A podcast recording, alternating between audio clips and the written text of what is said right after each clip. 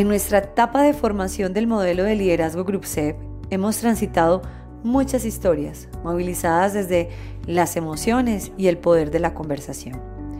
Hoy en este espacio que hemos denominado el aprendizaje detrás de las historias, tenemos una invitada muy especial, Jenny Toro, directora de recursos humanos desde el año 2019.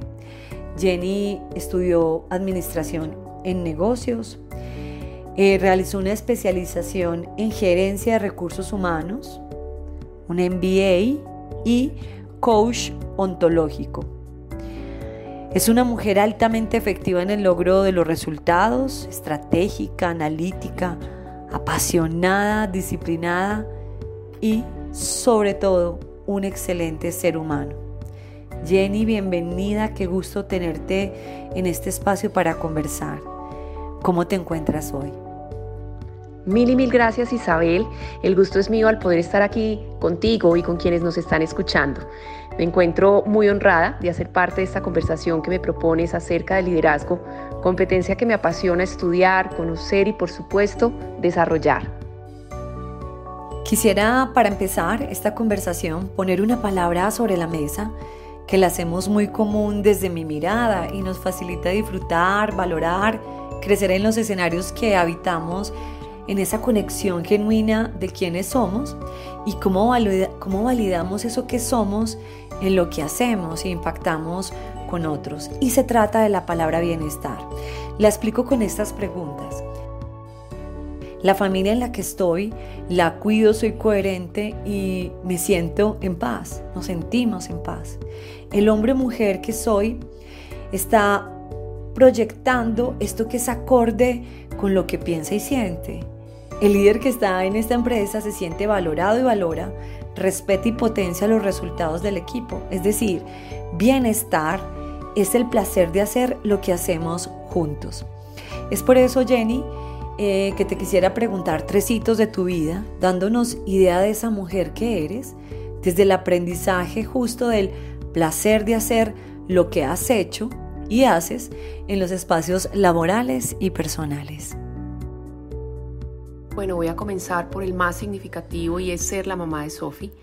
Desde ese momento mi vida cambió en todo sentido para bien y cada día me reto a ser la mejor versión de mí misma para ser ejemplo, inspiración y para acompañar de manera muy coherente a Sophie en el cumplimiento de sus sueños. Un segundo hito más a nivel profesional es cuando en el 2010 eh, estaba ocupando la posición de jefe de compensación, beneficios y AHS en una compañía multilatina de tamaño muy grande y me invitan a participar en el proceso de selección para gerente de recursos humanos, donde participarían también candidatos externos. Yo lo vi como una posibilidad para tener un diagnóstico de qué debía desarrollar para algún día llegar a una posición como estas, que dentro de, mi plan de carrera y de lo que me apasiona, que es este mundo de recursos humanos, era un step up para mí. Y fue una total sorpresa cuando yo quedo, después de un largo proceso, seleccionada y mi líder de ese momento me dice, em, por ser una candidata interna, también hicimos una evaluación 360 que nos permitió correlacionar, validar que tienes esas competencias, esas capacidades. Y eso lo perciben también el equipo directivo, tu equipo y algunas personas internas. Tienes esta área de mejora y para ello vamos a acompañarte con un proceso de coaching, pero bienvenida al equipo directivo y sé que vas a generar mucho valor para el negocio desde este rol. Y fue muy especial por dos razones. La primera, yo me estaba basando en mi concepto de mí misma que me llevaba a considerar que me faltaba y me faltaba y me faltaba y me faltaba para algún día hacer eh, esta posición. Entonces, ese primer aprendizaje para mí o primer regalo también fue, me debo creer esas competencias, esas capacidades que tengo, debo tener más confianza en mí misma, creérmelas eh, para desempeñar ese rol también desde ese autoconocimiento y esa confianza. Y segundo punto, entender que eso que uno proyecta a nivel organizacional, a nivel externo, pues también lo constituye como talento. Y un tercer hito es cuando me certifico como coach ontológica y resueno mucho con el estar al servicio del otro, con soltar, querer tener las respuestas correctas, para abrazar la curiosidad y de, hacer preguntas más generativas y acompañar el desarrollo humano y organizacional. Dado lo que dices, hay tres palabras que me hacen sentido. Son coherencia, suficiencia y curiosidad. Esta última la percibo como una provocación a reflexionar, esa que nos facilita preguntarnos para descubrir en el otro y lo otro, lo nuevo, lo diferente y los regalos que son para nuestro observador. Creo que el control es absolutamente diferente a la curiosidad porque desde allí esperamos que nuestros juicios y las cosas que pensamos pasen como las imaginamos, dejando ir quizás algo importante en ese escenario de nuevas posibilidades. Retomo lo que nos contabas en suficiencia cuando aspirabas a este cargo, diciendo que pareciera ser que desde tu pensar te faltaba algo para lograrlo. ¿Sabes qué? Creo que eso nos pasa a muchos, que desde nuestros estándares pudiéramos estar dejando de lado nuestros dones y resultados y todo aquello que hemos puesto al servicio con impecabilidad del compromiso. Así que la invitación que escucho nos haces es a confiar, a creer en los talentos cuando los hemos puesto en coherencia al servicio del propósito superior. Justo eh, con esa palabra coherencia me haces acordar de Kenji cuando nos plantea que puede que nosotros o otros vean o no nuestras actuaciones, sin embargo, el ser humano que somos sí lo sabe. Y la pregunta es, ¿esa forma de actuar te gusta como influenciaría a las generaciones futuras? Es decir, si nuestros hijos, familia, esposo, personas que son importantes para nosotros, nos vieran actuar en los diferentes escenarios en los que estamos, ¿cómo responderían a esta pregunta? ¿Te sientes orgulloso de mí? ¿Actuarías en la misma convicción dado lo que estás viendo? Entonces, alineado a esto, quisiera que nos compartas eh, qué ideas preconcebidas de liderazgo te gustaría invitarnos a cambiar y a repensar para hacer más significativo este, este actuar. La primera, el liderazgo no es estático, el liderazgo es dinámico y precisamente el estudio de liderazgo es uno de los temas organizacionales que más literatura tiene a través de los siglos, porque cambia. Yo no me voy a detener, porque no nos alcanza el tiempo, a hablar sobre qué hace a un líder efectivo o, qué competencias o capacidades debe tener un líder para los desafíos del mundo actual. Eh, pero sí quiero invitarlos a activar la conciencia del liderazgo como dinámico y que estemos muy abiertos a prepararnos y a desarrollar y a estar curiosos sobre las nuevas capacidades, sobre las nuevas competencias, actitudes, conversaciones que los líderes de cara al futuro, a la transformación, eh, necesitamos tener y que suponen además las tendencias y las megatendencias suponen para nosotros como líder desarrollar y tener para poder ser exitosos y efectivos. Lo segundo es una distinción entre recursos humanos y el líder y es invitar a los líderes a empoderarse cada vez más de las decisiones de las personas. Y cuando hablo de decisiones, por citar algunas, es la elección de la persona para su equipo, el desarrollo de la persona dentro de su equipo, potencializar a la persona eh, desde sus fortalezas y desde cerrar gaps eh, que tenga a nivel de competencias y cómo también potencializa el líder el mejor desempeño del equipo. Esto no es una tarea exclusiva o excluyente al líder porque la tiene que hacer recursos humanos.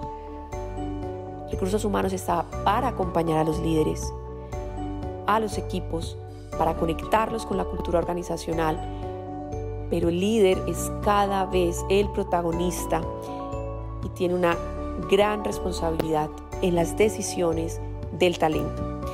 Y un, y un tercer punto acá, es bien importante, es desafiar la creencia de que necesito personas a mi cargo para ser líder. No, cada uno de nosotros es líder de sus objetivos, de sus resultados, de su rol, muy importante, de su propio desarrollo. Entonces invito a cada uno de nosotros a tomar una activa responsabilidad también con cómo lideras eh, tus resultados, tus objetivos y tu desarrollo eh, a nivel organizacional. Es valioso estas distinciones que escucho nos motivas a pensar y es el liderazgo en sus nuevos retos, el entender que no es un área el que suple el acompañar al otro y fundamentalmente actuar en la convicción del liderazgo, entendiendo que este no lo hace un cargo, si la intención y la acción de actuar responsablemente con nuestros talentos. En coherencia a esto, eh, te quisiera preguntar, si tú haces un proceso de selección, ¿cuáles consideras que son esos atributos que deberíamos de buscar en un líder? En un proceso de selección, las tres cosas que busco encontrar en un líder son, voy a enumerarlas sin, sin que necesariamente sea el orden, pero todas son importantes. Primero, que comulgue con nuestros valores corporativos. Y en GroupSEP esos valores son respeto por la gente, espíritu de trabajo en equipo, profesionalismo, pasión por la innovación y emprendimiento. Segundo, que se evidencien o que se observen los comportamientos que encierran nuestras competencias en el modelo de competencias gerenciales. Para líderes hay dos fundamentales, que sepa liderar su equipo y que desarrolle las personas. Y tres, igualmente importante, que tenga visión, que tenga esa capacidad, ese pensamiento estratégico, esa capacidad de anticiparse, em, de transformar, de dar sentido, dar propósito, de conectar a los equipos, a las organizaciones em, con ese propósito, con esa visión que los movilice y también que pueda eh, ser un referente ser un referente a nivel de equipo, a nivel de organización, dependiendo pues del, del scope a nivel em, de mercado, de comunidad, etcétera, dependiendo de su scope. Esas serían las tres cosas. Interesante lo que nombras y sabes que creo que nos facilita preguntarnos como líderes SEB a qué escala o nivel estamos alineados con estos comportamientos de éxito y cuáles son esos espacios de mejora que nos eh, afianzan en el ser oferta. De hecho, hablando justo del ser oferta, sabes que me encuentro mucho en mis procesos de formación y acompañamiento a líderes, la dificultad que algunos tienen para decir no ante pedidos que no se articulan a un objetivo o a una acción clara, encontrando en algunos casos que se genera malestar inclusive enfermedad y aún más un exceso de agrado que desde mi mirada sabotea la valentía del límite. Por eso te quisiera preguntar en qué aspectos te has vuelto mejor al decir que no. Los resumo en dos. Primero, en el manejo efectivo del tiempo. Decir que no me permite priorizar, me permite focalizarme, me permite concentrarme y también me permite buscar posibilidades diciendo eh, quién pudiera reemplazarme en una reunión, vamos a decir, en pedir ayuda, no porque no sé de esto, pero puedo pedir ayuda y puedo referir a, etcétera. Entonces eso me ha permitido eh, precisamente ser más efectiva, porque todos tenemos los mismos días de la semana y las mismas horas. Entonces, ¿cómo yo me involucro directamente en lo que sí estoy y cómo desde el no eh, se delega, se empodera, se pide ayuda, se buscan otros recursos, se generan otras posibilidades, eh, optimizando y maximizando eh, la efectividad del tiempo. Y lo segundo, que pasa más por un criterio organizacional y es comprender que decir no a ciertos proyectos, iniciativas o programas no implica la inacción. Cuando decimos no a algo, estamos diciendo sí a otra cosa. Entonces, eh, eh, tener ese criterio más afinado de a esto que decimos que no es porque eh, requiere capacidades organizacionales que no se tienen o no es el momento o unos recursos, unas inversiones que no se compensan o, se, convalidan pues para el resultado esperado. Eh, y en cambio decir sí a programas, iniciativas, proyectos que van a generar más valor al negocio y que requieren precisamente de la concentración de esos esfuerzos de orden eh, técnico, económico o energía de nuestro talento. Sabes que me llama la atención estas dos palabras que nombras y son ser efectivo y dar valor al negocio. Eh, en particular cuando no le damos un lugar categórico, prolijo y cuidado al error, porque quizás a través de él, en una mirada constructiva, si se capitaliza, conduce a esa capacidad significativa de construir nuevo conocimiento e inclusive de innovar. Es decir, estamos en un mundo donde efectivamente han revolucionado los transportes y las telecomunicaciones y donde no importa lo que hagamos, va a haber otra empresa o otra persona en otra parte del mundo que lo hace más rápido, económico, barato y hasta mejor de como nosotros lo hacemos.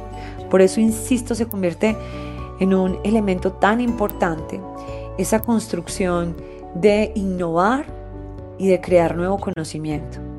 Sin embargo, volviendo nuevamente al error, me llama poderosamente la atención esta frase que leí hace unos días que dice que cuando nuestros actos tienen consecuencias que trascienden el horizonte del aprendizaje, se vuelve imposible aprender de la experiencia directa. Por eso te quisiera preguntar, ¿cómo colocar el error al servicio del aprendizaje y no del castigo o del fracaso? Es una pregunta muy potente para la que honestamente yo no tengo respuesta, pero me arriesgo a compartir en este espacio una aproximación de lo que yo considero que puede ser eh, un camino. Primero es entender que equivocarse es una parte inevitable de la innovación, que los errores, las fallas, van a estar latentes cuando tomamos decisiones en ambientes de incertidumbre, de ambigüedad. Lo segundo es comprender que va a depender de cómo procesamos la experiencia con el error, eh, lo que de esto se derive, porque esas fallas pueden volverse valiosas oportunidades para aprender, para mejorar, para avanzar, para saber ¿Qué debemos hacer diferente la próxima vez para ser exitosos, para asegurar el proceso o el resultado? ¿Qué nos faltó validar, completar, eh, etcétera? Lo tercero es que deberíamos entender que no hay un mismo error o una misma decisión frente al error a nivel cultural u organizacional, porque va a depender en gran medida de identificar y ponderar los errores de cara a los no negociables de cada cultura organizacional. Ejemplo, un error en un tema ético que es no negociable, pues la decisión que se tome frente a ese error va a ser muy diferente a un error que involucre de pronto una demora en días de entrega de un proyecto, de un reporte, de un informe y que realmente no llega a dañar un no negociable. Entonces, es importante ponderar los errores. Lo que también como quiero traer acá a colación es, culturalmente hablando, generar ambientes de confianza lleva a que las personas podamos levantar las manos y decir me equivoqué. Y entonces se pueda nuevamente evaluar en qué fallamos, qué pasó, qué debíamos hacer diferente y cómo procesamos la experiencia desde el error. Eh, entonces sí considero relevante que como cultura generemos confianza para poder traer el error a la mesa con la responsabilidad, no de culpar, pero con la responsabilidad de aprender y de desde esa experiencia pues mejorar y avanzar, siempre cuidando no hacer daño a los no negociables eh, que se tengan definidos. Qué veladora esa respuesta, además que creo que nos dejas una invitación eh, o una pregunta en la generación de estos ambientes de confianza.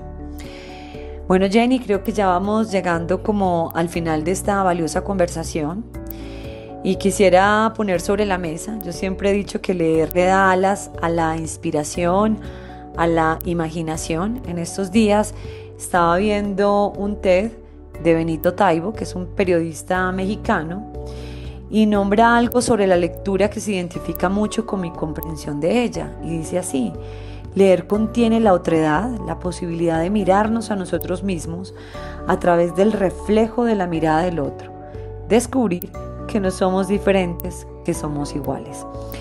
Hay un libro que a mí en particular, bueno, muchos me gustan, pero este en particular en el ámbito organizacional, de Eduardo Brown, que se llama Las personas primero. Yo quisiera saber cuál es el libro que más obsequias y por qué. Es Happier de Tal Ben Shahar, quien es un doctor en comportamiento organizacional que empezó dando un seminario de felicidad en Harvard en el año 2002 y desde entonces ha realizado estudios muy serios y muy interesantes sobre el comportamiento organizacional y cómo desde la psicología positiva eh, las personas podemos transformarnos y, ser la mejor versión de cada uno de nosotros. Eh, y lo recomiendo porque precisamente sus conclusiones eh, las plasma de una manera en este libro muy simple y nos recomienda los hábitos, los rituales, las elecciones que cada uno de nosotros puede hacer desde eh, el trabajo que elegimos, desde las, las, personas con quienes nos relacionamos, desde las conversaciones que generamos, eh, podemos elegir ser felices, ser más productivos, ser la mejor versión de cada uno de nosotros, ser líderes de nosotros mismos y mejorar nuestra calidad de vida y mejorar también eh, o alcanzar esos sueños y esos objetivos que nos trazamos. Por eso lo recomiendo. Para terminar en coherencia al maravilloso libro que nos propones, retomo una frase de Tal Ben Shahar y dice, puedo ir por la vida como una víctima culpando a otros por mis desgracias y experimentar la frustración por mi condición. O puedo elegir ser un agente activo y hacer lo que puedo hacer para lograr un cambio positivo en mi vida. Elegir es crear. Jenny, gracias por inspirarnos en esta conversación. Gracias a ti Isabel, disfruté muchísimo este espacio.